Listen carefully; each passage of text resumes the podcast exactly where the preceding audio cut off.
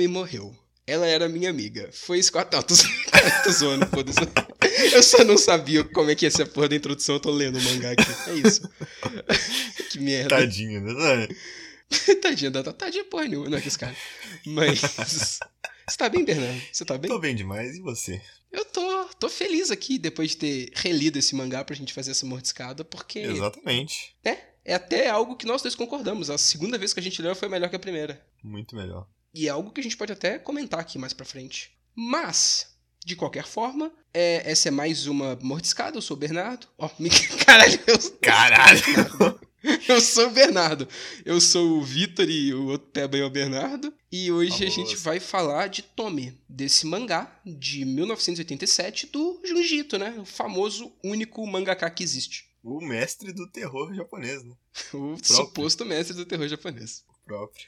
Cara, eu acho. Primeiramente, antes da gente falar de Tome, eu só queria comentar um pouco sobre, sobre esse fenômeno que é muito estranho, né? Eu não entendo, não, mas Entendo em partes, tá ligado? Por que você entende em partes? Porque assim, eu não entendo por que, essa pira específica só no Junji Ito, tá ligado? Mas eu entendo que realmente ele fez uma parada assim nova que chama, chama atenção para quem gosta dessa parada de terror, tá ligado? É, eu acho que ele tem um, um approach, eu não sei como é que eu traduzo isso muito bem, mas ele, ele, ele faz esses tipos de conto de terror é, com uma estrutura bem de conto de terror, de, de conto mesmo, né? Literário, só que através de mangá. Um, de uma maneira muito interessante e até pouco diferente da que a gente costuma ver.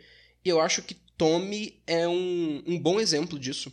Mas esse bagulho de mestre do terror e tudo mais é, é foda, né? É um negócio que, assim, não é o nosso foco nesse podcast. Definitivamente não, a gente não vai tentar explicar esse fenômeno. Mas é um fenômeno engraçado porque o Junjito é bom, né? Tipo, ele é, ele é um dos mangakas que existem. Ele, ele é, um dos... é legal. Com certeza. Bons mangás.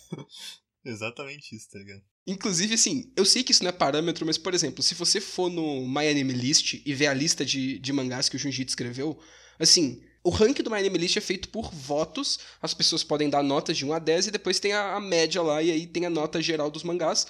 E assim, é gente no geral que, que usa o My Anime List pra poder ranquear essas coisas todos os mangás do Junji ficam lá em média nota 7, sabe? Todos, todos. Inclusive esse tome tá aqui, 7.78. Não, tem uma legião, tá ligado? Exatamente, tem mangá pra caramba e, e, e, todos eles ficam nesse meio aí. Acho que só o Uzumaki que, que chega em 8, mas todos os outros estão nesse meio aí. Toda uma legião e... de tomes atrás de Junji Ito, tá ligado? é uma legião de tomes peladas andando pelo meio da cidade, exatamente. mas isso é, assim, é um consenso entre a mídia, de forma geral, mais ampla no ocidente, que o Junji é um mestre do terror e que ele é incrível e tudo mais, e pá. E, e chega. E é publicada muita coisa dele, né? No Brasil mesmo. A quantidade Sim. de coisa do Junji que já foi publicada, que tá sendo publicada e que vai ser publicada, né? Já foi anunciado aí o mangá dos gatos dele, que é foda. Tu que, que acompanha mais, que coleciona mais, sabe de outra coisa que vai ser é, vai publicada ter, dele aqui? Vai ter mais duas edições, uma edição que é aquele escolhe, né, os melhores contos para ele e uma edição que é tipo, os melhores contos dele, assim, que uhum. o editor escolheu, tá ligado? Mas tá uhum. chegando aí mais duas coisinhas, três coisinhas. E é um tanto gato. de editora diferente, né? Já saiu coisa dele pela Pipoca Nankin, já saiu coisa dele pela JVC, já saiu coisa dele pela aquela outra lá que ninguém lembra o nome. E, e, também tem pela pela Dark Side, né? Sim. É realmente é muita editora mesmo, tá ligado? Uhum, uhum. Eu, eu acho que ele, assim, ele é. Assim, é, que é um bom autor, é realmente ele é, tá ligado? Mas, tipo, é aquilo que você falou sobre a questão da literatura, que eu acho foda, porque ele é meio que, tipo, assim, comparado com esses caras, tipo, Lovecraft da vida. Que a gente tem. Uhum. A gente lê os contos e fica. Porra, que foda, aquilo. Só que o Junji Ito, por ser um mangaka, ele tem essa parada mais visual. Então eu acho que ele consegue chocar. É, porque ele mostra as coisas, tá ligado? E umas coisas muito bizarras, tá de um jeito muito bizarro. Lógico que não trabalha tanto com a nossa imaginação, mas acaba que acerta para um público que quer ver mesmo a coisa, que quer chegar e falar como seria aquilo, tá ligado? Uhum, que, que quer ir mais pra esse lado de horror visual, e é um visual bem criativo até, né? São muitos, muitos body horrors e muitas deformidades Sim. e coisas lá que ele desenha com um traço que inclusive vai se aprimorando bastante ao longo dos anos, que é bem interessante. Mas é isso, no geral. Eu acho que não, a gente não precisa se estender muito falando sobre ele. No final, o Junji Ito é um dos mangakas que existem, ele é legal, mas, assim, é igual os caras do, do Mangá ao Quadrado falam. O Mangá ao Quadrado, pra quem não sabe, é um, um podcast de mangás que é muito bom, inclusive. Que os caras têm essa teoria de que, assim, o bagulho é que o cara que fez o, o marketing do Junji Ito, o manager do, do Junji Ito no ocidente, ele só foi muito bom, sabe? É, tipo, o melhor publicitário que existe no Japão. Não, exatamente. Com toda certeza. E, e, e, é legal porque eu acho que ele alcançou esse status mesmo, porque não é vendido muito como mangá, né? É vendido como assim, é um mangá, é claro, mas ele tá, é um mangá naquele patamar de mangás que até gente que não gosta de mangá Sim, pode gostar. Sabe? São contos de terror, tá ligado? Exatamente, são contos de terror, são histórias de terror do mestre do terror japonês. Nunca tem mangá inserido. Porque tem um público de quadrinho muito grande que não gosta de mangá, sabe? Que, que assim, eles não vão usar esse termo, mas eu tô usando esse termo porque expressa bem que acha mangá cringe. E aí tem até aquela tríade de mangás que essas pessoas se permitem é, ler porque não estão dentro desse balaio de, de coisas que eles acham que é estereótipo de mangá. Nesse caso, Akira, Ghost in the Shell ou Lobo Solitário, é bem tipo mangá de gente que não gosta de mangá. Não que esses mangás são ruins, mas é. Mas é exatamente é, é isso aquilo, mesmo. Né? É bem isso mesmo. E. Tipo, é, ah. é capaz uma pessoa, tipo, provavelmente alguma pessoa pega isso e fala, tipo, ah, não, nunca li mangá nem nada, não. Então, aí, tipo, li Tome, uhum. tá Mas, tipo, não é mangá. É? é, é. Exatamente, tem muito disso. E a própria. A própria Dark Side é especialista em, em, tipo, vender os mangás assim e publicar mangás desse jeito, né? Porque Exatamente. ela é é uma editora de mangá bait pra gente que não gosta de mangá e, e aí os caras vendem mangá. E aí Exatamente. vende os mangá bem assim, que não tem muita cara de mangá e que acha que vai servir para um público mais geral, que não é bem um público de mangá e tal. E o Jiu-Jitsu foi bem para essa pegada e por isso ele fez um sucesso que estourou a bolha de mangá e acho que por isso que ele ficou tão famoso assim. Tipo o Death Disco, né? Da, quando a Dark Side tá publicando, está publicando ainda, é, tá fazendo um sucesso é, pra caramba. E, e, e, e, que tem uma cara, assim, visual, pela capa, pelas essas coisas, que não parece tanto mangá, né? Não. Chama atenção pra caralho. Uhum, bem isso. Mas, vamos pra Tommy agora? Falar, né? Sobre a famosa. Perfeito. Melhor perfeito. trabalho do cara. Cara, ah, assim, não sei se é o melhor trabalho. Acho que, segundo a maior parte das pessoas, o Uzumaki é o, maior é o melhor trabalho dele mas é o trabalho mais famoso e mais importante dele, com certeza. Isso, assim, não é tão reconhecido, talvez, no Brasil ou no Ocidente, mas no Japão, Junji Ito é, tipo, mais conhecido por Tommy, sabe? Tommy é o bagulho dele, Tommy é absurdo. E é tão absurdo que, né, é o primeiro mangá dele que foi publicado mesmo, né? Começou em 87. E ele só foi acabar mais de uma década depois. O cara ficou muito tempo da vida dele escrevendo, escrevendo Tommy cara meteu louco, dedicou, tá ligado? O cara dedicou. Investiu. Era uma, uma, obsessão dele, tá ligado? Igual, igual é todos os personagens são, obsess... Tem, são obcecados pela Tony na, história, sabe? Caralho, o cara entrou, incorporou mesmo, tá ligado? Ele incorporou mesmo, incorporou mesmo. É, é bem isso aí. Mas é a história mais importante dele, vamos colocar assim. A história que ele é mais conhecido por ser seu autor. E que mesmo não, não, não tanto no Ocidente, é a que mais encapsula o trabalho dele, de certa forma. E é dela que a gente vai comentar aqui. Nós dois já, já, já lemos ela há um bom tempo, né? Na verdade, a gente Sim. releu para poder fazer esse podcast, porque a gente queria falar sobre o Junji Ito. Principalmente por causa dessa caralhada de mangá dele que tá saindo aqui, que já saiu. A gente, porra, vamos falar alguma coisa sobre ele, porque é um cara que a gente conhece e já leu muita coisa talvez aí uma deixa no futuro falar uma coisa bem mais, fazer um podcast completão sobre ele aí. Ou, ia ser legal. Ia ser legal, de ia fato. Ia ser legal. Mas, um, para falar de Tommy, eu acho que a gente pode começar pelo, de fato, primeiro capítulo. Porque é o que eu tinha falado, e que você até citou dando o exemplo do Lovecraft, eu acho que tem outros exemplos de, de gente que faz conto de terror, até assim, dos mais famosos mesmo, tipo o próprio Stephen King, que acaba que os contos do, do Junji Ito têm uma estrutura até um, um, tanto quanto próxima desses outros dessas pessoas mais conhecidas por fazer contos de terror, mesmo sendo mangá, só que ele tem um, esse diferencial de um, fazer o horror, primeiro, de ser um quadrinho, é claro, né? No caso, um mangá, mas indiferente. E de fazer essas coisas de uma forma não tão habitual, e eu acho que a personagem da Tommy e as características dela e, e os conflitos que esse mangá tem é, encapsulam isso bem. Mas não vamos falar disso especificamente agora, vamos falar do primeiro, do primeiro capítulo mesmo. Porque ele é a introdução de tudo e porque ele é uma historinha. Hum, assim, ele era. Ele funciona como uma história fechada, mas é, esse, esse mangá até tem uma estrutura meio estranha, né? Porque ele, ao mesmo tempo que são vários contos, ele é algo mais sequencial. O que é até bem comum em, em mangás, na verdade, né? Quase todo. Quase Nossa, todo. segue, né? É, quase todo mangá, principalmente de início, né? Tem uns capítulos que tentam ser fechados mais para poder para poder chegar fazendo alguma coisa e depois começa a abrir mais a história e ter arcos maiores e tal. Só que o, o Tommy ele vai muito para esse lado de de contos, e aí ele começa a ter, assim, alguns arquinhos maiores, algumas coisinhas maiores que duram, tipo, três, quatro capítulos, depois ele volta já para capítulos episódicos, e todos esses capítulos episódicos são um pouco maiorzinhos até, e, e tem uma estrutura bem clara de um conto, mas eles ainda têm características de, de outras...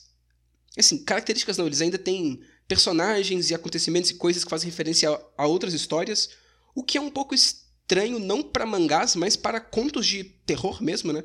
Ou para contos de forma geral, que costumam ser completamente fechados dentro deles, não dependem de nada fora disso. Também é, é, é bem padrão de Egito isso, né? Tipo, os contos deles são bem desse jeito, sempre seguindo essa estruturinha de é, ir num arco e aí o arco acaba do nada e começa uma coisa muito aleatória, mas que, tipo, tem uma ligaçãozinha leve ali e tal.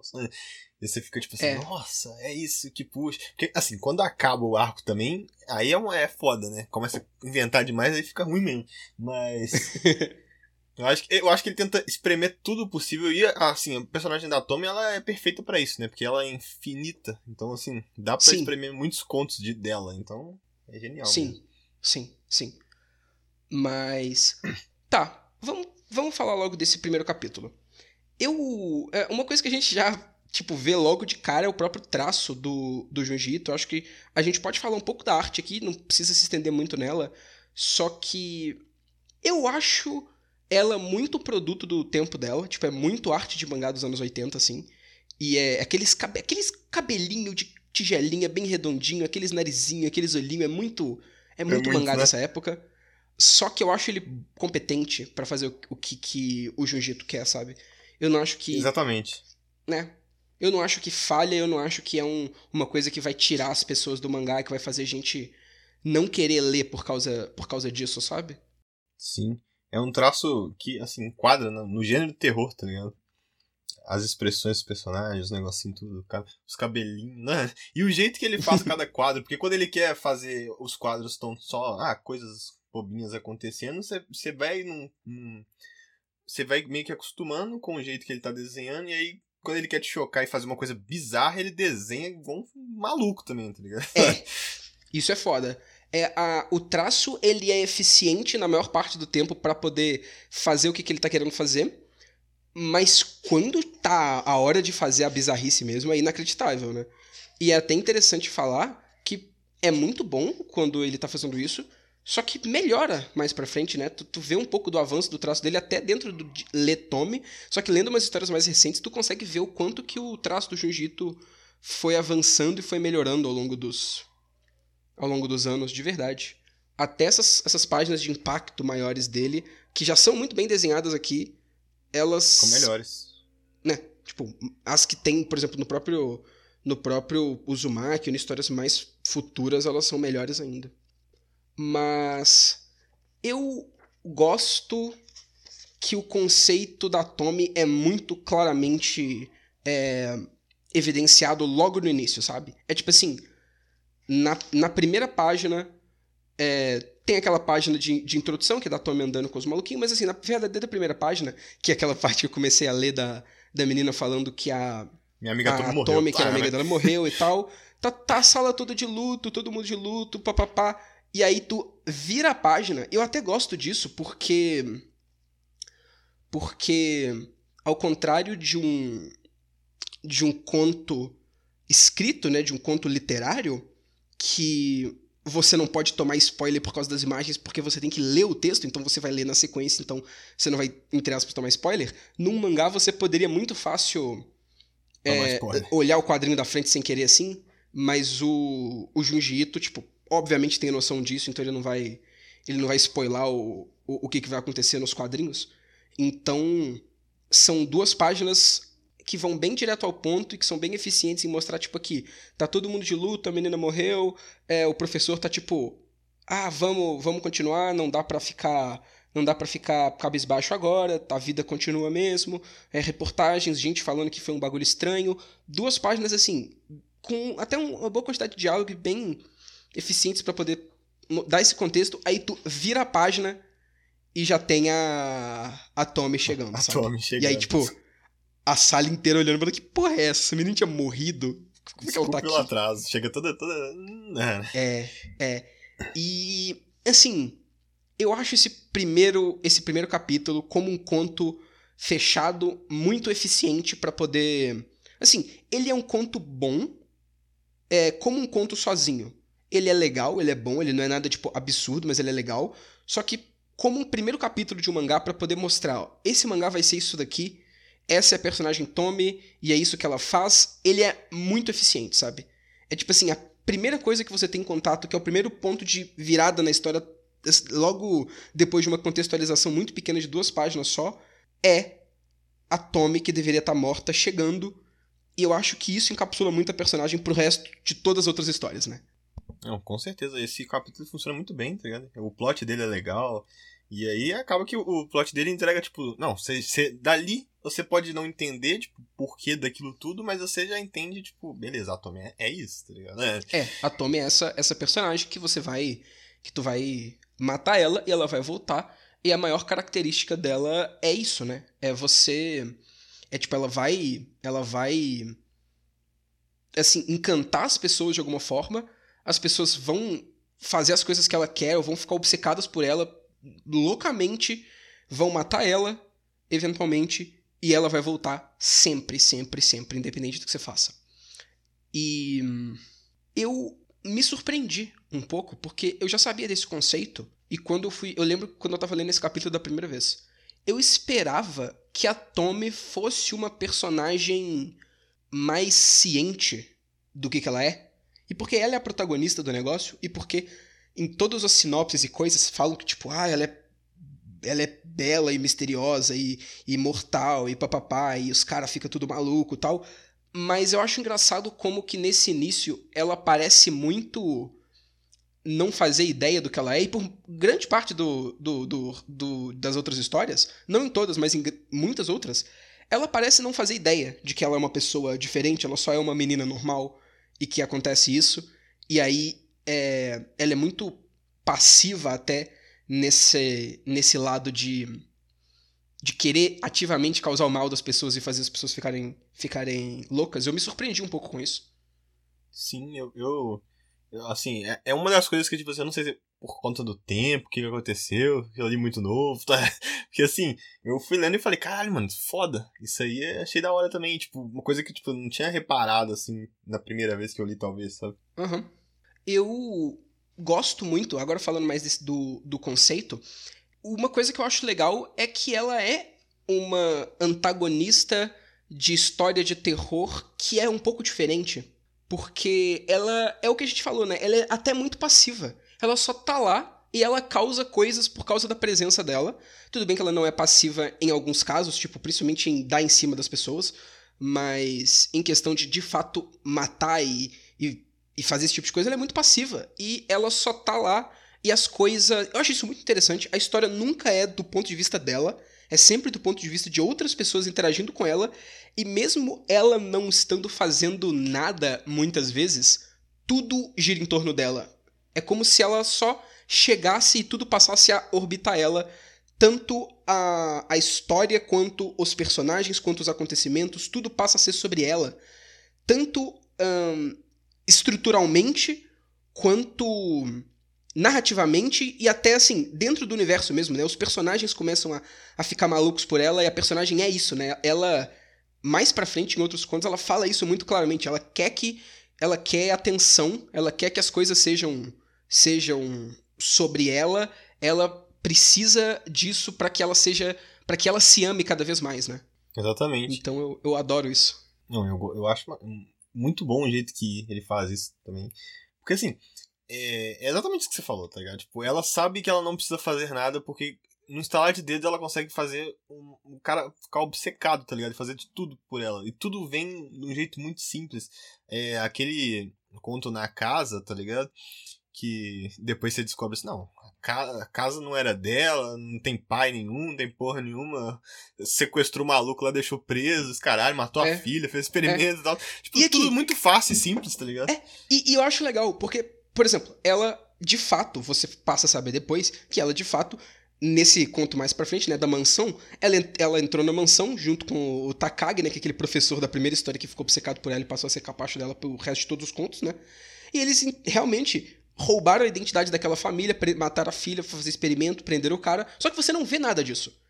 Porque é. para você ver isso, ou teria que ser do ponto de vista das pessoas que estão dentro daquela mansão, o que eu acho que não faria sentido é, pelo que, que o Junji Ito quer fazer com a Tommy, quer fazer ela ser essa personagem magnética que, assim, ela não tá fazendo nada, mas você não consegue se conter e você vai acabar causando sua própria destruição por causa dela. Porque, né, se fosse do ponto de vista das pessoas de dentro da casa, é, teria que ser uma coisa mais ativa. E ela, ela e o Takagi, né, e o, e o professor, passariam a ser monstros de filme de terror mais convencionais, que estão entrando na casa e indo atrás das pessoas para poder matar elas. Eu acho que não é isso que o Jiu-Jitsu quer fazer em nenhum momento, né? Não, com então... certeza. É, nessa, nessas horas que você vê exatamente isso. Você falou, né, que o Jiu-Jitsu não quer mostrar a Tommy uhum. desse jeito. E você tem um primeiro contato, assim, de tipo. É. A Tommy não é essa menina inocente 100%, tá ligado? Tipo, a inocência uhum. dela é puramente planejada, tá ligado? Então você fica, uhum, caralho, uhum. foda.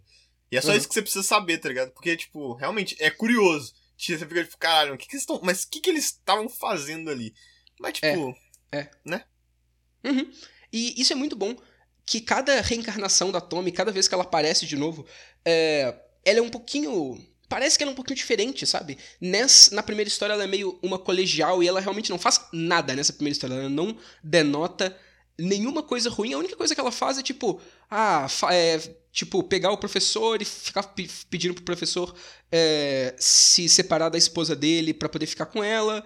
Mas assim, até aí, nada de muito absurdo, né? É, e, e, e até depois, quando os alunos começam a agir mega estranho, ela parece assim verdadeiramente confusa. Tipo, por que, vocês estão agindo estranho? O que está acontecendo? O que, vocês estão. O que, vocês estão. É, é, me evitando, assim, né? Mas já em outras histórias, ela já é uma, já, já é uma figura muito mais ativamente manipuladora, só que também nunca fazendo as coisas por ela mesma, sempre deixando que as pessoas façam as coisas por ela, que eu acho que isso é um ponto muito importante. E ela é um pouquinho diferente. Cada vez que vem uma história nova, você fica, tá, como é que essa Tommy aqui vai ser? Qual é a dessa Tommy aqui? E, e qual é a desses personagens em, em relação a ela, né? Sim, tipo, você sente um, até um amadurecimento na personagem, tá ligado? E, e aí fica essa, essa questão que fica para mim, tá ligado? Tipo, ela realmente todas são diferentes uma da outra, pelo menos em algum ponto, ou elas aprendem junto com experiências e criam um amadurecimento? Porque você pode pensar que, tipo, ela tendo aquela, prime, aquela primeira experiência do primeiro conto, foi um negócio mais absurdo que aconteceu assim, sabe? Até então ela agia de uma forma mais tipo, pô, tá tranquilo, mas aí as coisas saíram um pouco do controle. aí ela falou, uhum. beleza, vamos ter que agir de outra forma, isso aqui, isso aqui, e você começa a ficar no complexidade é. obsessiva pela Tommy mesmo, tá ligado? É, é, é. E é legal que é, não dá para você saber até quando que as coisas dela estão realmente falhando, porque a Tommy nunca falhou em nada até agora, né? Tipo assim, por mais que ela é, em teoria, vencida, ser vencida é bom para ela, porque as pessoas normalmente vão matar ela, vão é, esquartejar ela e vai brotar várias. Então, assim, tem muitas vezes que você fala, putz, ela, ela foi meio, meio peba aqui, não, ela, tipo, mentiu pro cara e o cara viu que, que ela tava mentindo para ele e falou, não, porra nenhuma, não vou acreditar em você não. Aí você fala, pô, mas o quanto disso não foi proposital para esse cara ficar puto e matar ela e ela ficar, tipo, se separar e começar a vir um milhão dela, sabe? É, a história do hospital é um caso muito, muito grande disso, né? Porque na história do hospital, isso acontece bem explicitamente, né? O, o Tadashi, que é o cara do hospital, que tem a, a amiga dele que tá, que tá no hospital lá porque tá com uns problemas de, acho que no, rim ou no fígado, num bagulho assim. E a... E a... A Tommy fala pra, tipo, primeiro, fala pra, pra menina que tá no hospital, a a Yuki pra ela parar de se encontrar com o cara e depois pro cara parar de ver ela e, e ah, parar de ver a menina e ficar só com, com ela, né? E o cara fala, não, tipo, tu, tu é, tu, tu só fala mentira, tu, tu, tu só tá querendo é, me manipular, eu não vou fazer essa porra, não. E aí, ela continua na vida dele insistentemente, ele já, tipo, não quer mais, ele parece que vai meio que resistir, só que aí ele tem esse impulso de, assim, se ele não vai ser um capacho dela e ficar perto dela, ele vai matar ela. E matando ela, acontece aquela merda toda de que, de que ela vai pro hospital e aí que eles usam o.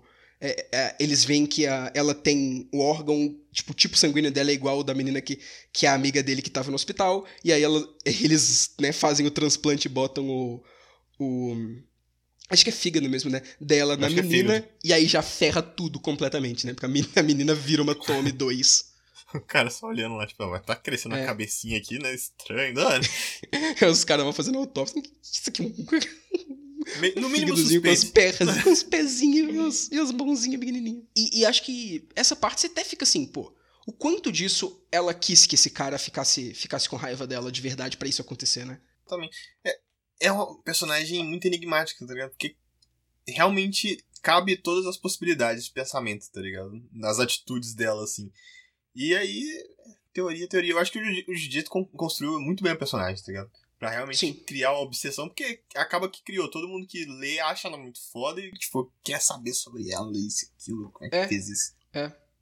E uma coisa que eu acho válida de se falar também é, assim, voltando um pouco para essa estrutura clássica de um, de um conto. É, assim, existem estruturas diferentes para um conto, mas para um conto de, de terror, pegando de exemplo outros e pegando de exemplo coisas que pessoas tipo da área mesmo falam, tipo o próprio Assis Brasil, né, o, o, o Luiz Antônio Assis, é, de Assis Brasil, que é um, um, romancista e um professor que fala muito do, do gênero de conto. Um, um conto, normalmente, assim, tem três elementos que todo conto vai ter, que é o, o ponto de vista, né, que normalmente vai ser uma história com um conflito com o ponto de vista de, de um personagem. Ele normalmente um conto, ele vai ser só focado em um conflito em um espaço de tempo pequeno, né? Ele não vai ter um tema que vai ter vários conflitos dentro daquele tema, mas ele vai ser um conflito, mas esse um conflito vai, vai vamos para o segundo elemento, que é um subtexto, Normalmente o conto vai querer dizer outra coisa, até porque você tem um, um espaço muito pequeno para poder contar uma história, né? Então você não tem como fazer uma, por exemplo, um, um estudo de personagem muito complexo, um desenvolvimento de personagem muito complexo, ou explorar uma, um conceito muito grandemente. Então, o jeito que você vai conseguir para colocar um tema naquela história é através de um subtexto de algo que você está falando é, que não está sendo muito aparente. Eu acho que é legal a gente falar do subtexto de Tommy. E a terceira parte, que é um final, que normalmente esse final vai ser surpreendente. Contos têm essa característica muito marcante. Não são todos, é claro, mas muitos contos têm essa característica muito marcante. E, assim, é interessante você ver como é que o Tommy, né, mesmo não se classificando como um conto literário, porque não é literatura, né? É quadrinho, ele cumpre bem esses três elementos de conto. E dá até pra gente falar de alguns que são mais, é, é, mais ou menos bem sucedidos nisso, porque eu acho que é, é bem quando ele não não usa muito bem essa estrutura que ele não é tão bom assim. Porque eu acho que isso a gente é válido a gente falar. A gente tá falando muito bem, mas a gente tá falando muito bem das coisas boas e desses primeiros capítulos. Mas, no geral, o, uh, esses dois volumes de Tommy, as histórias, tipo, você vê todas as histórias, eu não sei se você teve a mesma impressão que eu, mas é aquilo, né? É, é igual muitos autores de terror. Tem histórias muito boas, tem histórias ok, tem histórias mais ou menos e ruins, né? Sim, e vai, acaba que vai reformulando toda hora a mesma coisa, você já sabe. Você é. decora o que vai acontecer, tá ligado? O caminho. E é um, né, um problema com o Jujutsu em si que ele usa em várias coisas, né? Tipo, a própria sala de aula que derreteu mesmo é, segue essa mesma parada de, tipo, uma coisa choca, absurdo, repete a história. Uma coisa choca, absurdo, repete a história com os mesmos personagens, até chegar num ponto que não dá mais para construir. O, aquele volume de Frankenstein, você já leu? Que tem as primeiras histórias do menino Sim. Da casa lá e tal, que tem um portal para outra dimensão. Ela segue basicamente a mesma coisa, que você vai lendo para saber, tipo, mano, o que, que vai acontecer com esse menino agora, tá ligado? O que a casa vai trazer, que vai ser isso, que vai ser aquilo. Até onde. Até um limite, assim. Eu acho que com o Tom ele conseguiu estender esse limite, tá ligado? Até um, uma parte suportável, pelo menos. Que também Sim. ia chegar um ponto que ia ser foda. Sim, sim. Mas é, eu acho que, continuando naquilo que a gente estava falando, eu acho que os momentos que para mim não são tão bons e os contos que para mim não são tão bons são os que pecam nesses tópicos. Por exemplo, é, é, o que você falou. A Tommy é uma personagem eterna e por mais que ela se apresente de maneira diferente, ele tente usar esse, é, ele tente usar esse conceito muito básico, mas muito forte, muito interessante pro gênero de terror, né? Dessa, dessa mulher que acaba causando as coisas e que ela sempre volta e ela se fragmenta e ela tem esse caráter de regeneração muito grande através de partes cortadas. É, mesmo usando isso de maneira diferente, vai acabar ficando invariavelmente repetitivo. E eu acho que as piores, os, os piores contos, as piores partes de Tommy são as que essa ele não consegue fazer algo surpreendente com isso, né? Ou que é, é mais uma repetição. Tipo, eu acho que um, um exemplo bom é aquela história do, dos caras na neve, sabe? Esse pra mim é o melhor exemplo. É. É assim, tem uns caras na neve é, que estão procurando o irmão deles desaparecido. Você, aí eles encontram a Tommy, é, largada assim, aleatória, num lugar. E eles, assim, tu sabe exatamente o que vai acontecer. Eles vão, pô, vamos acolher essa mulher aleatória aqui que a gente encontrou no meio da montanha. E você sabe que eles vão começar a ficar maluco, vão começar a, a se atacar e se matar, papapá. Assim, tem aquele pontozinho que não é não é bem no final, né? Que o que o o irmão que o, é que o, o, o cara que tipo eles estão indo nessa expedição para poder encontrar o irmão dele desaparecido. E aí esse cara ele ele é o único que sobra com a Tommy e aí a Aí ele começa a conversar com a Tommy na cabaninha e a Tommy fala para ele que quem quem levou ela pra montanha é o namorado dela, que é um, um, um, um, cara que, assim, igual todas as outras pessoas que ficam com a Tommy, invariavelmente ficaram com essa vontade absurda de matar ela, e o cara matou ela, esquartejou ela, e foi pra montanha pra, tipo, se livrar da, dos pedaços dela e esconder o corpo.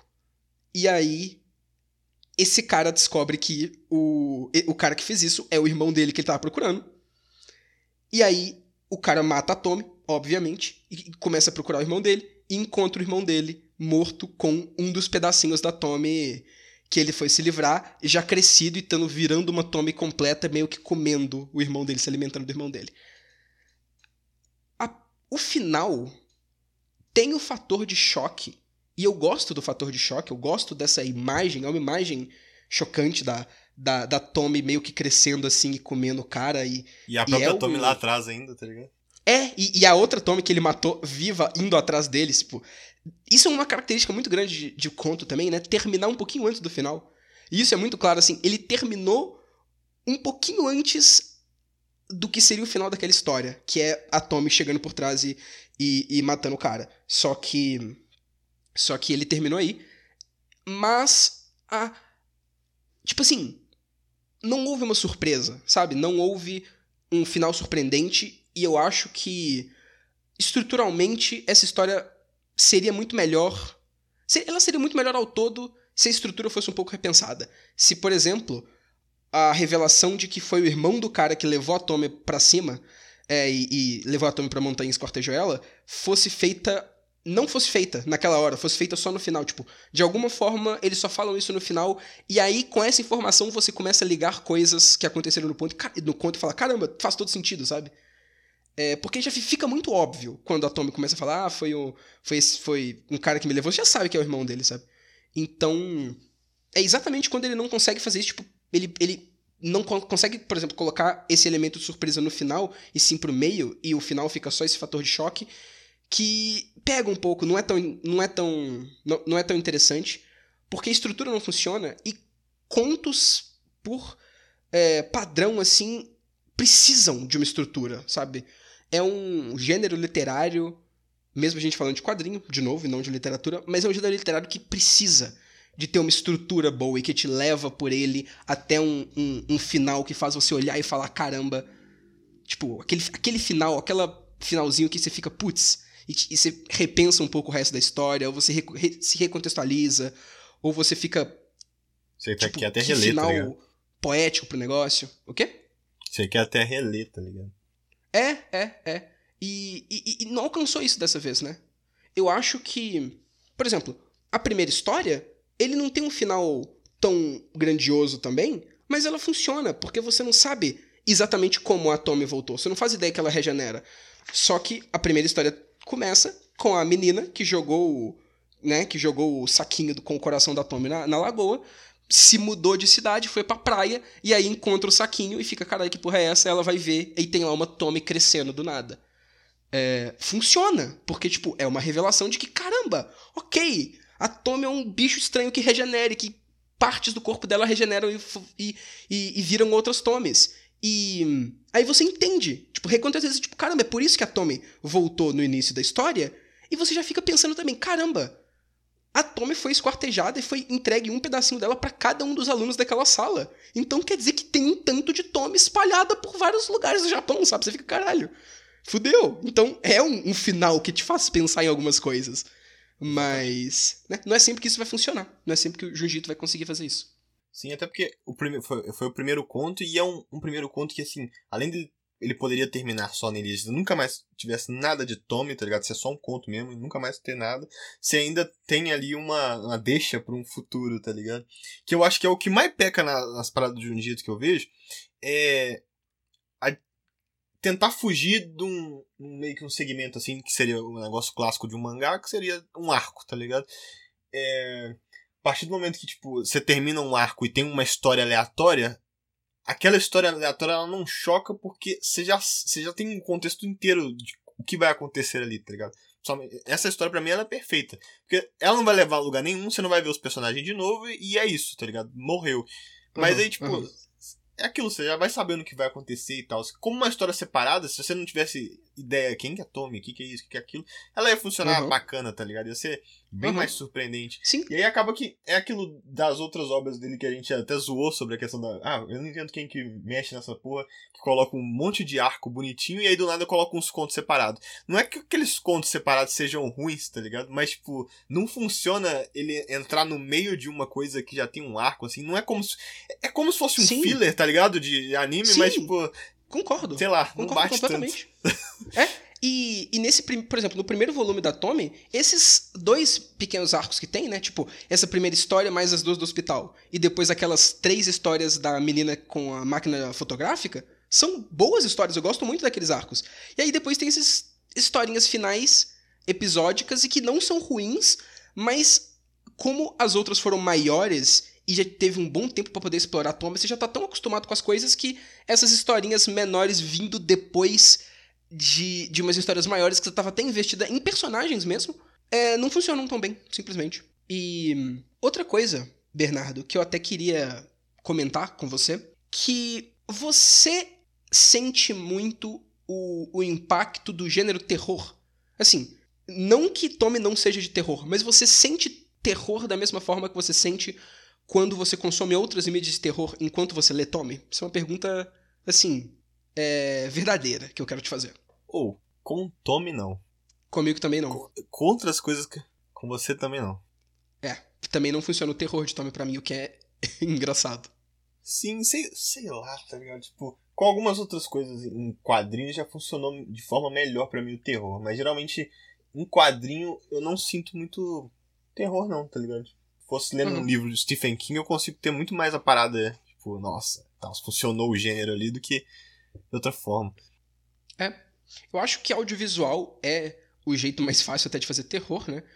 É, assim, tanto por causa de, de tropes mais básicas, tipo jumpscare, mas também por causa de construção de tensão através de, de trilha sonora, de, de câmera e de várias coisas assim, e porque tu, é, é muito mais fácil você se assustar.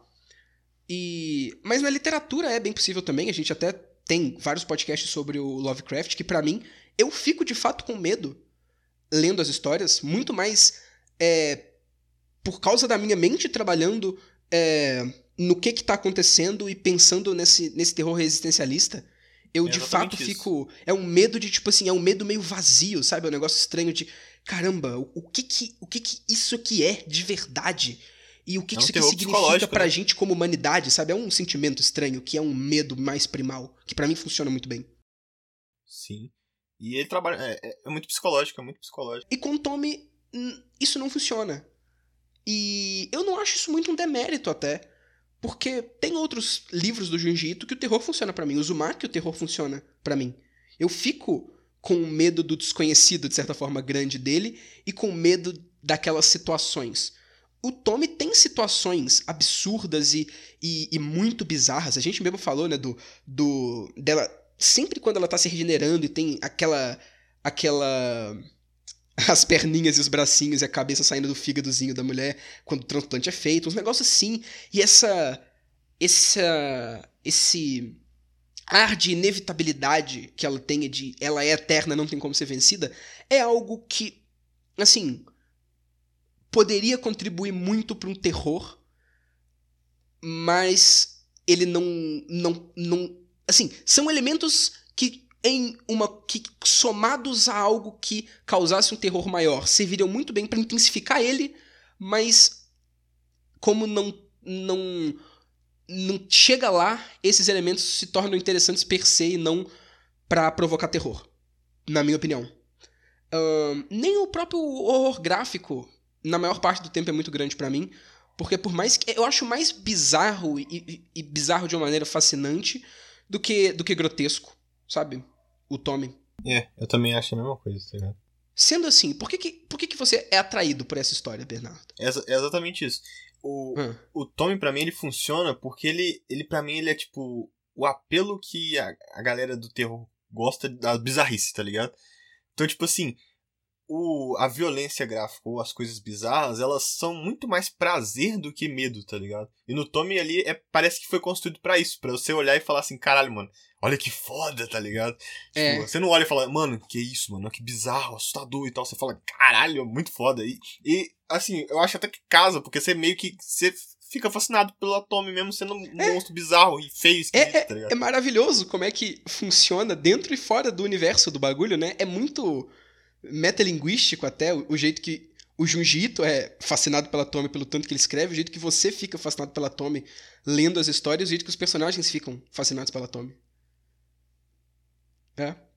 é assim, e, e, eu acho que funciona até pro quesito de imersão, porque assim. Eu acho isso uma, uma coisa muito engraçada. A maioria das pessoas não tem medo da Tommy. Em momento nenhum, sabe? Não é nem tipo, eles começam apaixonados e depois passam a ter medo. Quase ninguém tem medo da Tommy nunca. Até gente que deveria ter medo da Tommy não tem. É, é mais tipo assim, odeio essa pessoa ou amo essa pessoa incondicionalmente. E, e se você tivesse medo, assim, você não estaria tão imerso na história é, quanto é, nesse momento, né, que você não tem medo. Porque eu acho que isso é o ponto mais interessante da, da Tommy para mim, como uma história de terror, assumidamente de terror e de horror, né? Porque é isso que o Junji descreve. Porque ele ele te atrai de uma forma que para mim nenhuma outra mídia de terror faz, né? Nenhuma outra história de terror faz. Assim, tem algumas que se aproximam disso, que tem, que tem um terror mais diferente, tipo o próprio Midsommar, que a gente já comentou aqui. Mas o o Tommy tem tem isso e dentro das histórias é legal, porque assim, tu já percebeu que nunca é o elemento sobrenatural Assim, não é o elemento sobrenatural, mas nunca é a, a parte sobrenatural absurda da Tommy se regenerando de monstruosidades e coisas geradas pela Tommy se regenerando que causa a morte das pessoas e que acaba com a vida das pessoas. É sempre outras pessoas malucas por causa da Tommy. Então, assim, não tem. As pessoas têm que temer mais um, as coisas que estão em volta da Tommy, as coisas que ela faz, do que a Tommy em si. Porque quem, quem mata os outros e quem significa mais perigo para as pessoas não é necessariamente a Tommy, são os capanguinha da Tommy, sabe? São, e são pessoas normais. E essas, esses caras, assim, são gente normal e tu não fica com medo deles porque são tipo uns alunos de colegial com as facas que estão matando todo mundo porque porque a Tommy manda eles fazerem isso, sabe? Quando a Tommy tá naquele, naquele jeito bizarro, tipo, Tommy sangue embaixo do carpete da menina que começa a sair todo bizarro assim, assim, é, não é um, um, perigo de verdade para você, ela não vai te matar. A Tommy não mata as pessoas. É você que vai que vai causar isso e você vai causar isso não sentindo medo dela. Você vai você vai causar isso, no caso, o seu fim, é, ou sendo morto por alguém que orbita ela, ou ficando tão apaixonado por ela que você vai ah, matar ela, e aí vai acontecer o que normalmente acontece quando você mata pessoas, que é você é preso. E é isso, tipo, diversas histórias da Tommy terminam não com o cara morrendo, mas com o cara sendo preso ou internado num hospício ou qualquer coisa assim, porque ele matou a Tommy, porque ele matou uma pessoa, sabe? E eu acho isso muito interessante. Você esfaqueou ela por quê? Eu não lembro, nem lembro que eu esfaqueei ela. É, é, é, é. Isso é um, é um ponto que eu gosto muito. É, eu acho que isso, isso é, é aquilo que a gente fala, tá falando sempre aqui, que é tipo. Encaixa demais e, tipo, principalmente com quem tá lendo e cria admiração pela personagem e fica meio que do mesmo jeito, tecnicamente, meio obcecado, assim. E aí. Uh, e aí vai pra coisa que eu mais gosto na Tommy, no, no mangá, nas histórias. Que o que, eu, o que mais me chama atenção é. Assim, por mais que eu concorde perfeitamente com o que você falou, de você ficar fascinado e achar interessante. Um, o que eu mais gosto é o processo, é ver como que vai acontecer. E não o, o choque em si, ou a, a morte, ou a coisa, ou o plot twist, por mais que é, quando ele exista ele é bom, eu acho que o processo para ele acontecer é mais legal. É, é, tipo, você pegar esse conceito que é muito bem definido, isso é, é muito uma coisa de, de mangá, que mangá faz muito bem, né? De pegar elementos e dar regras bem específicas para eles, e aí. É, lutas de anime, por exemplo. O legal de uma luta em uma coisa que não é anime é ver a porrada acontecer e a consequência da porrada. Mas nos animes ou mangás, por exemplo, as lutas não são só legais as coreografias, mas é legal porque você tem um entendimento muito grande dos poderes que o, sei lá, o protagonista tem, que, que o antagonista tem, e como que ele vai resolver esse puzzle, né? Como que ele vai usar o poder da forma correta ou combar o poder com outro cara para poder vencer o, o cara. E, isso só é possível porque mangá tem muitas características de explicar bem as coisas e de dar muitas regrinhas e tipo, ó, as coisas funcionam assim. E a Tommy, por mais que não tenha muita exposição nessa parte, tem essas regrinhas. Você é, isso é uma das coisas que eu gosto de Tommy ser uma história sequencial e não um conto só, porque você vai pegando como é que a Tommy funciona em questão de tipo, se você cortar, vai nascer outro. Se você, independente de onde estiver ou de qual parte que for, as pessoas vão ficar apaixonadas é, pela Tommy independente do que foi, vão querer matar ela. E aí você pega esses elementos que já são, conhecidos e coloca eles em cenários diferentes para você ver o processo. E o processo é interessante. Tipo assim, como que, a, que aquela coisa vai acontecer? Como que no final, o que é óbvio que é os caras matarem a Tommy, porque todo final de, de bagulho da Tommy, o cara vai matar a Tommy sempre. Como Tipo, quem vai matar a Tommy e como a pessoa vai matar a Tommy e, e, e quais vão ser as consequências disso para esses outros personagens que estão em volta. Eu acho que esse é o ponto principal, ver esse processo acontecendo de maneira criativa. E, e eu acho que os capítulos que eu mais, menos gosto também são os que não fazem isso de maneira criativa. Tipo da montanha, que é muito óbvio que é só um tanto de cara andando na montanha, ficando louco e se matando, brigando pela Tommy. Mas quando isso é legal, tipo, o cara do, é, usando a Tommy como doadora de órgão para botar o órgão na outra menina e a menina aos poucos virando a Tommy porque a Tommy é tipo uma célula cancerígena, é muito foda, sabe? Isso Esse é tipo foda, de coisa é legal. E, e eu gosto quando o jiu-jitsu vai mais pra esse lado, sinceramente. Eu também gosto bastante desse lado, inclusive uma das características da Tomi mais legais são a, é a personalidade dela, que, tipo, é muito misteriosa, né? Então, tipo, é, até que ponto tem um pezinho de Tommy nisso, né? Tipo, lógico que é... você sabe que tem muito, mas até que ponto. É... Que pra mim é... é aquele conto do. Que tem até no, no anime que eles fizeram tentar fazer do Junji Ito lá. Que é aquele conto do, do quadro, tá ligado? Do nada ela chega uhum. no artista mais top, fez a pintura mais foda, chega pra ele e fala assim: caralho, mano, sua modelo é uma merda, tá ligado? Aí o cara fica obcecado, fala: vou pintar você. Ela fala: vamos lá então. O cara pinta perfeito, bonitinho, e ela fala lixo, tá ligado? Isso é muito é. ruim. E só força. Mas por que, que ela fez isso? Aí você começa. Tá ligado? Onde isso vai parar? Porque ela agiu dessa forma? Qual que é a parada? É. É muito foda. É. E é isso é um, um ponto legal também, né? Que como cada história tem uma tome levemente diferente, outra coisa que, que, que traz um mistério, traz um enigma para esse quebra-cabeça de como as coisas vão acontecer é, dentro do de um capítulo específico de tome, por exemplo, é você saber como que essa tome específica vai agir. Porque elas agem de maneira diferente. Ela vai ser mais planejadora e, e mil QI chamando os caras e tudo mais, igual é no, no da mansão, né? Que tem a menina fotógrafa, que ali ela tá, tipo, foda, né? Ela tá Porra, tá. Não, é, tá de Mercedes, né? tá ligado? Tá, tá Exato, ela é, tem os capanga fazendo tudo que ela quer, tá fazendo altas coisas, ela tá foda. Mas ou ela vai para aquele lado mais inocente, que é a primeira, ou ela vai pra um lado mais assim, passiva, só deixando as coisas acontecer igual na da montanha. Ou ela vai, ou ela tá lá, ela nem age de verdade, ela só, só existe é, ela nem é uma pessoa completa, ela só tá se formando e isso vai causar as coisas, tipo aquele da cachoeira que é um Sim. tanto de tomezinha se formando no fundo e os caras ficam se matando pulando na cachoeira por causa da, daquela presença magnética dela no fundo da água. Então, isso é uma outra coisa legal. Como que esse, esse elemento que é um pouquinho mutável, mas não tanto, da Tome, vai influenciar. E eu, eu pessoalmente gostaria que as histórias focassem mais nisso, sabe? Tipo assim, cada história é uma maneira criativa do Junji Ito inserir a Tome em um ambiente e você acompanhar como a Tommy vai destruir aquele ambiente é, de, de uma maneira diferente e muitas vezes inesperada. É isso que eu acho que é o, o que eu mais gosto, mas infelizmente não é para isso que ele vai tanto, né? Porque afinal ele, ele gosta do body horror, ele gosta do terror, ele quer fazer algo mais de terror do que do que disso. E para mim não funciona muito bem, mas eu, eu entendo que é o que ele quer fazer. Mas para mim ia ser muito melhor se focasse mais nisso, sinceramente. Eu, eu acho muito bom focar nisso. Mas eu, né? Como eu gosto pra caramba das coisas aleatórias, os negócios que ele foca, eu assumo ali também que tá certo. E aqui, acaba que ele agrada o público que ele quer agradar também, tá ligado? Sim, definitivamente.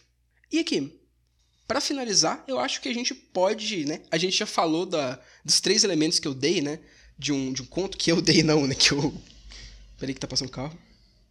Que eu dei, não, né? Que, eu, que o Assis Brasil deu a gente não falou do segundo ainda, que é o subtexto. E eu acho que isso é uma coisa que a gente costuma focar muito no eventual ocultismo, né? Sempre falar dos temas das coisas e do que, a gente interpretou e tal.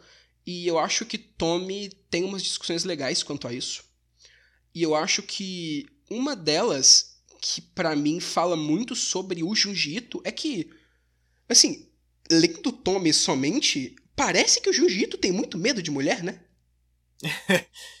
Com certeza. é? é bizarro, porque.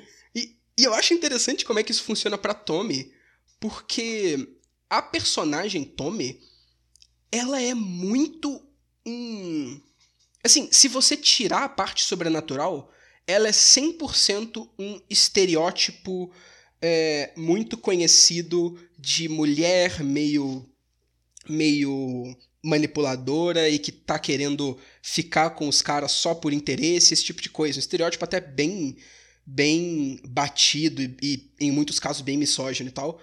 Mas eu não acho esse mangá é, que esse mangá tipo tá querendo representar todas as mulheres como isso, não. Até porque a Tommy é o único fator que causa isso. E é interessante até porque Tommy foi publicado numa revista shoujo, né? Isso aí, isso aí tu não sabia, Bernardo. Isso eu não sabia mesmo, não. E, e para quem não sabe, shoujo...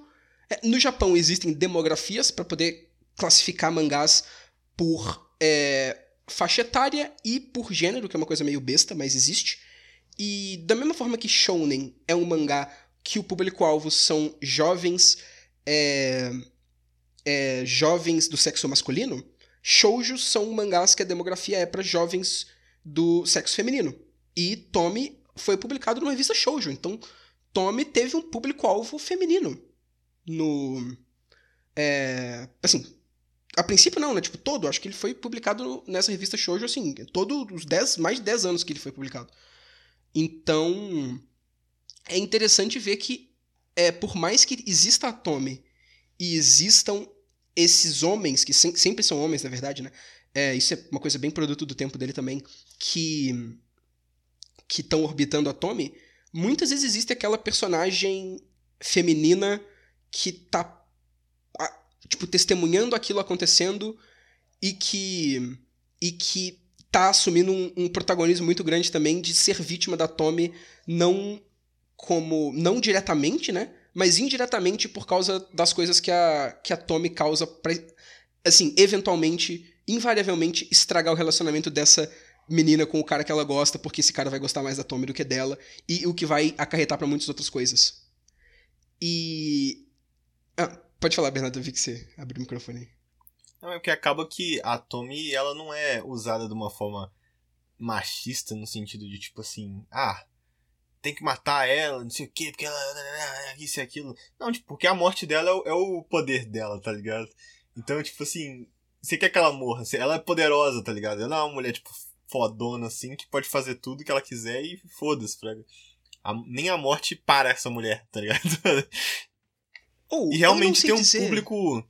Um público hum. feminino muito gigante, tá ligado? Eu vejo sim. muita menina que gosta bastante da Tommy. Sim, sim, eu acho, eu acho interessante. Assim, eu não estou exatamente no meu lugar de fala para poder falar é, o, é, se, o quão bem representativo é Tommy nesse quesito, mas eu gostaria de comentar mais pelo lado de que parece. É, pelo lado que, tipo, por que, que eu acho que o Junjito fez essas coisas, sabe? Que aí é, eu acho que a gente pode falar mais.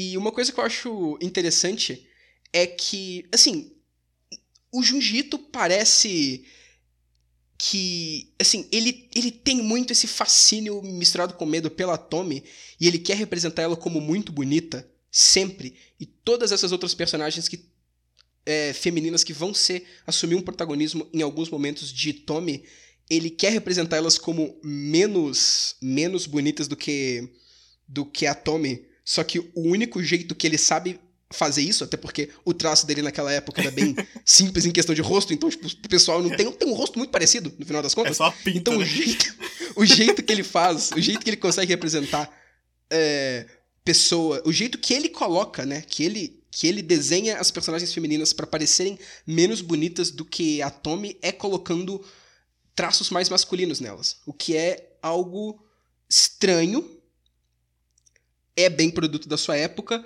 mas é algo que você observa invariavelmente, né? Porque você pode ver que, tipo, a menina da primeira história, depois a menina que estava no hospital, depois a menina fotógrafa, todas elas têm aquele cabelinho curto, tem um rosto bem menos delicado do que a Tommy. No caso da menina do hospital, é, que depois aparece aquele cara que tá com. que tá todo zoado por causa da cirurgia no hospital eu confundia muito os dois em alguns momentos, tipo, no início, porque porque eles são muito parecidos, sabe? E aí é meio zoado é, esse quesito, mas ao mesmo tempo eu acho que mostra muito qual é a do qual é a da a intenção do Junjito nisso de de de realmente querer mostrar que a Tommy é uma pessoa que que tipo, é se destaca muito, sabe? Oi? É a gata da história, né? Principalmente em moda, que eu acho absurdo, porque, tipo, é exatamente o que você falou. Além de você olhar pra personagem e ela tá usando uma roupa. É...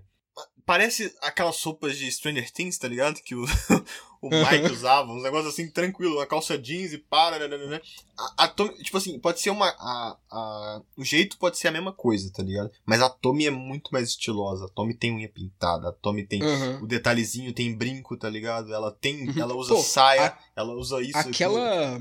Aquela cena que tu mesmo falou que ela tem a mó, mó carrão foda, né? O bagulho da mansão. Quando ela chega e sai do carro chamando a menina para poder entrar no carro pra ir pra mansão com ela, a roupa que ela tá usando e a pose que ela faz, pô, parece Jojo aquilo, muito foda. É, ué, exatamente. É, é moda pura aquela parte ali, tá ligado? É tipo, Moda mano, olha, pra caralho. é- olha que mulher poderosa, foda, tá ligado? Aham. E. E ela- Hum. Não, é, é esses detalhezinhos realmente que você vai parando pra ver, tá ligado? Que ela, pô, ela usa pulseirinha, ela usa isso e aquilo, ela se destaca nessas coisas assim, nesse, Aham. na parada de moda E- feminina, tá ligado? Você falar isso é uma coisa interessante, porque ahn, isso pode até, em muitos momentos, se você é, se você ler mais da Tommy, ser interpretado como uma espécie de, de, de crítica por essa busca de tipo de atenção e essa obsessão pela essa beleza e por essa juventude. Porque a Tommy é uma personagem que ela é sempre exatamente do mesmo jeito e que ela é eterna. E é eterna não só porque ela não morre, mas porque ela não envelhece nunca.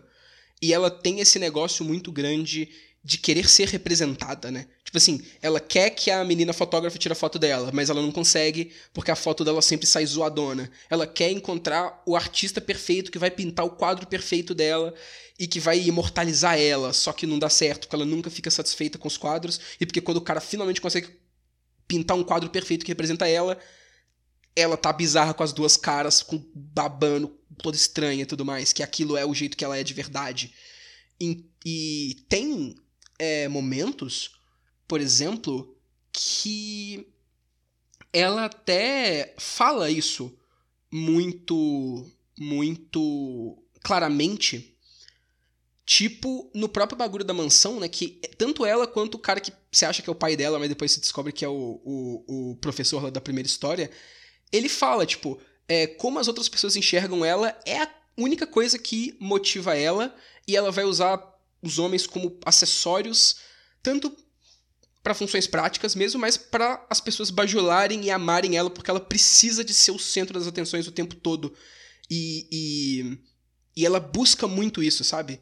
E é interessante porque ela tem esse negócio de, tipo assim, ela vê um. Tem até aquela história no segundo volume que tem os quatro irmãos, sabe? E que ela, tipo, vai no único irmão que não tá dando atenção para ela. Ou ela vai na menina que já tá namorando outro cara. Ela tem esse negócio muito grande de ter que ser o centro das atenções o tempo, o tempo todo. Isso, casado com esse negócio dela querer ser imortalizada e, e não querer. E não.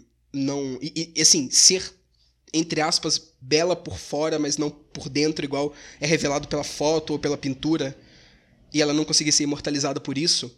É, somado também a outras coisas, como no capítulo do hospital, que aquela que a menina que recebe as, as que, que, faz o transplante, que recebe as células da Tommy, começa a ficar mais parecida com a Tommy e vai até aquele cara que que tava gostando dela e começa a falar, tipo, ó, oh, eu tô diferente, tu não tá gostando de mim e tal. E o cara fala, pô, não, eu, eu gostava mais de você antes. E antes, quando ele conversava com a menina antes da menina receber as células da Tommy, a menina se achava feia e não tão suficiente, tipo, não bela o suficiente igual a, a Tommy é, mas esse cara falava, não, pô, eu acho você bonita.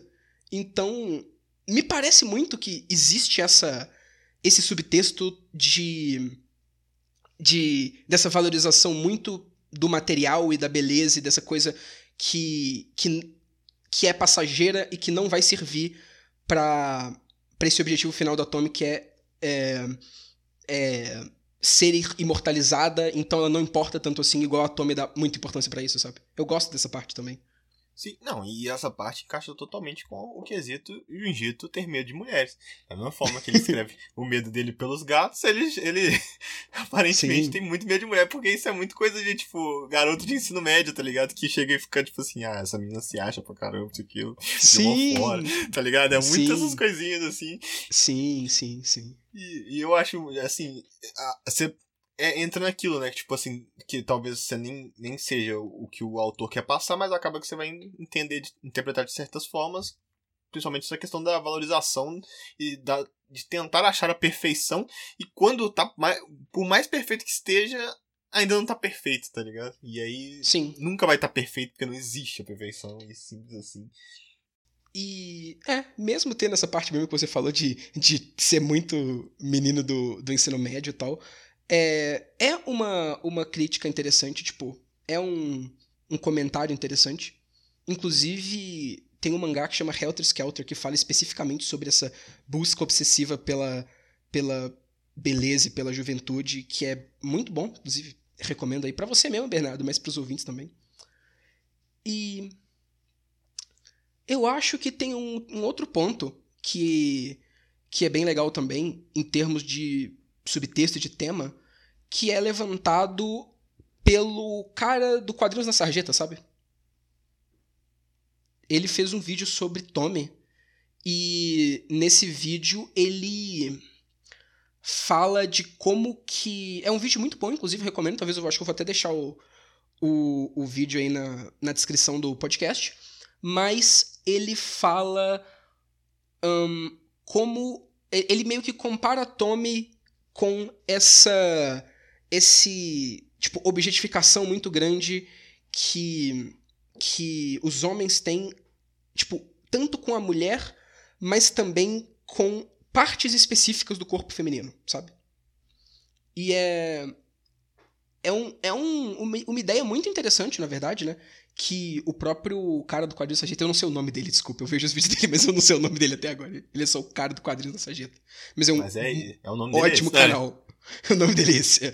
Mas. É, porque ele mesmo fala, né? Que historicamente, principalmente no início do cinema e até em, em, em outros conteúdos que existem agora, mais pro lado de entretenimento de adulto mesmo, tem muito essa coisa de catalogação de, do, do, do corpo feminino, em questão de tipo assim, é, tipo, bunda, peito, essas coisas, sabe? E como que existe essa, essa catalogação e essa separação. Como se fosse uma coisa de, de açougue mesmo, sabe? E como que o Tommy mostra isso de uma maneira muito literal, porque no final todos os caras vão. É, que são absolutamente apaixonados por ela vão, vão querer matar ela e separar ela. Então, o que, que foi, Bernardo? Não, é porque realmente, tá ligado? Tipo assim, porra. Nessa parte aí é, é, é genial, né? A, a ideia. Você olhar por esse uhum. ponto. Porque, uhum. Assim, eu, eu ainda acho que o Jiu-Jitsu só é um, cara, um garoto assustado. não, assim, independente se ele pensou nessas coisas ou não, não importa, está lá. É, é um subtexto lá, da obra total, e, é um é, e, vale a pena ser analisado. E eu acho muito interessante esse negócio. Dele mesmo fala de, tipo, ter, tem esse negócio desse objeto de desejo muito muito intenso, que quando, é, que quando existe, se tem um objeto de desejo muito intenso, ele vai acabar te machucando, e então você vai acabar destruindo ele. Só que a Tommy tem esse plot twist de quando os caras vão destruir ele, eles vão cortar ela. E esse ato de né? destruir né? e de cortar é, primeiro, a Tommy vai voltar, então o desejo não acaba. E segundo, o desejo não acaba porque esse ato de cortar e de separar em partes específicas é algo que já é fetichista. Então, tá contribuindo ainda mais pro desejo. E, e eu acho que. Pode ter, hum. Não pode ter no raciocínio, pode ter no raciocínio, ah, tá. depois e, eu entro. E, assim, ele fala isso muito melhor no vídeo. Assista um vídeo que é muito bom. Mas ele dá esses exemplos de filmes antigos que tinham muito isso, mas a gente não precisa nem de. de assim, eu, eu, já vou falar, não precisa nem de ir tanto atrás, dá para falar dos filmes do Hitchcock. Que, tipo, porra, filme do Hitchcock é antigo pra caramba. Mas é porque ele tá falando dos primórdios de cinema mesmo. Mas um, um exemplo bom disso é o próprio Hitchcock, na verdade. Porque. Uh, pensa no. No Janela Indiscreta. É completamente isso, sabe? É, no, neles, tipo, nenhuma das das pessoas que o, o cara lá tá, tá, tirando, tá tirando foto e tá, e tá espionando pela janela dele, é aquela dançarina e que ele apelida ela de Miss Torso. Que é tipo, torso pela parte do corpo, pelo torso. Então, assim, é muito claramente pegar e botar uma. uma uma parte, tipo, pelas fotografias mesmo que, que ele tá fazendo de coisa e tal, e pela fotografia do próprio Hitchcock mesmo, né? Um outro exemplo disso é no, no. Assim, na cena mais clássica, assim, de uma das cenas mais clássicas do cinema, que é a cena do, do Psicose, né?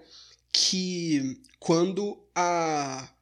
A, a cena do banheiro, que a mulher tá lá tomando banho, e assim, é muito. A fotografia vai muito pra, tipo, partes do corpo específicas num jeito meio voyeurístico, sabe? Até antes, quando ela tá tomando banho, tipo, tem, mostra em cima do ombro não mostrando abaixo disso, mas aí, tipo, mostra a, a perna enquanto ela tá entrando, e aí mostra a mão, e aí. Até é sugestivo, quando, é, né? é sugestivo, exatamente. Acho que é esse bagulho de ser sugestivo que, que causa isso tudo. E até quando o cara tá esfaqueando ela, tipo, do nada mostra a barriga dela. Sério, assiste aí que é até bizarro, do nada mostrando a barriga da mulher enquanto ela tá sendo esfaqueada. É, é muito estranho, mas existe. Então, isso é um, um trope do cinema e de histórias que se repete e que aqui ele tá sendo extrapolado muito para poder é, tipo, mostrar o quanto que esse bagulho é meio doentio, porque os caras literalmente estão matando ela para fazer isso. Então, eis aí outra camada muito interessante de Tommy. Sim, e aí que eu ia falar é a camada do gadismo, né? Não, que eu acredito que no do Japão. Gadismo. Do gadismo total. Que no Japão eu acredito que seja muito maior, tá ligado? Tipo, pelo estilo, assim, que a gente costuma ver os relacionamentos japoneses, assim. E o jeito que os homens tratam as mulheres em si, que é uma coisa meio que, tipo. A gente vê isso de, tipo. Ah, o cara num momento tá gostando de uma coisa e vê a Tommy e fala, mano, é isso, eu preciso dela, eu tenho que fazer tudo por ela, tá ligado? E, tipo assim, isso não foge, não vai muito longe do que um cara lá faria também, tá ligado? Por uma mulher aleatória ou, ou alguma a coisa gente tipo. vê, assim, eu não posso dizer com certeza porque eu nunca fui no Japão, né? Mas que a gente vê em anime, em coisa, tipo, produtos culturais japoneses é muito isso. A real, é muito né? isso, tá ligado? É, é muito isso. Muito, e assim, a gente vê. A gente, eu falo no Japão porque é, realmente é mais identificado tanto a mulher como objeto, como é, essas questões no, no relacionamento. Tudo é muito mais profundo do que aqui, tá ligado? Seria as coisas, assim. Tem coisas que não importam tanto. É, não é profundo, mas é muito mais específico, né? É, muito mais específico, tá ligado? Sim. E. sim.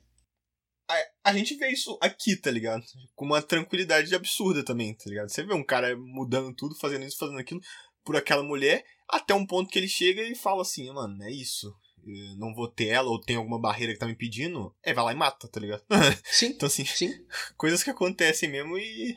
E, e na, no Tommy, ele, ele, assim, é legal porque mostra os caras sendo muito gado, tá ligado? Os caras sendo, tipo assim, estralar o dedo, virou cachorrinho, foda-se, Frank. Uhum. Coisa que eu acho que o Jiu-Jitsu fez. Inclusive. Em algum momento da vida dele. Tá bom. Agora, ó, agora eu, eu, comprei a teoria de que o Jiu-Jitsu é um, um, cara assim que foi traumatizado por alguma mulher é, no ensino médio dele, assim, e ele falou assim, mano, realmente eu tenho medo de vaginas. Mano, ai, ai. É isso aí. Então, é isso, Bernardo. Eu acho que, que deu pra gente falar bem de muitas coisas sobre Tom. Eu acho que é isso, né? Eu acho que é isso, deu pra, tipo, falar bastante coisa, deu pra mostrar. E, e, é lógico, né, só comentando mais uma vez, que realmente a segunda leitura de Tommy foi maravilhosa, tá ligado? Tipo, nossa. É. Não sei se foi. Observando eu, eu... essas coisas, é, ficou bem melhor. Não, não sei se foi é, o crescimento até dos anos, né? A gente estudando essas paradas de cinema, estudando fazendo aquilo, gravando podcast, lendo mais coisas, tá? Chegou agora, conseguiu tirar muito mais do que na primeira vez que eu li, pelo menos, mas assim, muito melhor, valeu a pena pra caramba. Recomendo aí, quem leu há muito tempo, releia, porque você vai ter um choquezinho aí legal. Pô, é, eu recomendo o mangá também. Por mais que. É, eu acho que assim. Eu, eu não posso nem fazer essa crítica de, ah, tem algumas histórias que são ruins, porque, assim, posso, na verdade, mas é que tem muita. É muita história. Então, é óbvio que uma ou outra não vai ser tão boa, e todo, literalmente todo autor de conto de terror vai ter isso também. Vai ter conto do Stephen King que não é tão bom, vai ter conto do Lovecraft que não é tão bom. Então, né? É, é, é uma recomendação, com certeza. Eu também recomendo o Tommy. E não tem. Não tem. É, bem, é, tipo, isso foi mais um eventual ocultismo porque é mordiscada, né? Como é que a gente termina mordiscada? Eu não sei. Fala um então é bagulho aí, né? É... Então é isso. A minha melhor amiga da escola. Zorra, Zorra.